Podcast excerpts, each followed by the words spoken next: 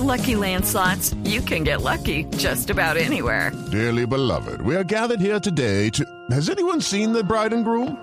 Sorry, sorry, we're here. We were getting lucky in the limo and we lost track of time. No, Lucky Land Casino, with cash prizes that add up quicker than a guest registry. In that case, I pronounce you lucky.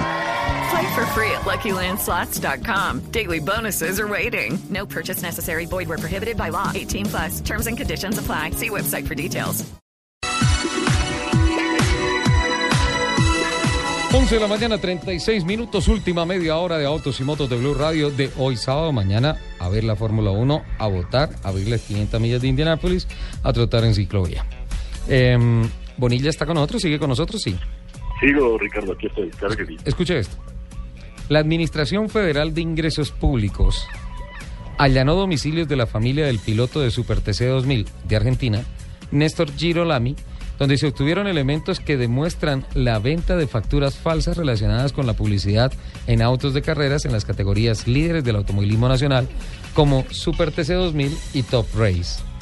En el operativo llamado Cosecha Gruesa 2014, la AFIP allanó 12 domicilios vinculados a Islagro SA, una importante empresa cordobesa dedicada a la comercialización ilegal de granos, sí señores, ilegal de granos y la utilización de facturas apócrifas, indicó el organismo en un comunicado.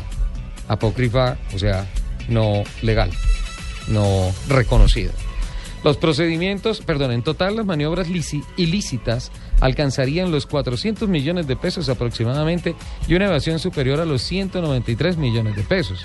Los procedimientos se realizaron en las provincias de Córdoba y Santa Fe y entre los domicilios allanados se encuentran el de la familia, Girolami, donde se obtuvieron elementos que demuestran la venta de facturas apócrifas relacionadas con la publicidad en autos de carreras en las categorías líderes del automovilismo nacional como Super TC 2000 y Top Race. La AFIP suspendió preventivamente los quits de todos los involucrados en las maniobras que implicaban el retorno del 90% aproximadamente a las empresas compradoras de las facturas apócritas y sponsors de los pilotos Girolami y de esta forma evadían IVA e impuesto a las ganancias.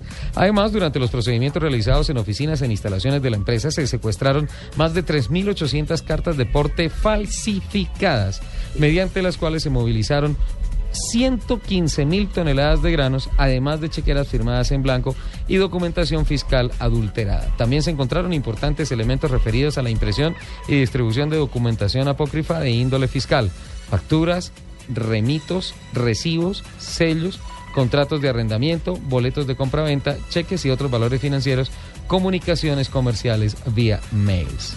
En febrero de este año, la AFIP ya había denunciado penalmente a Islagro S.A. por evasión fiscal, indicó el comunicado oficial.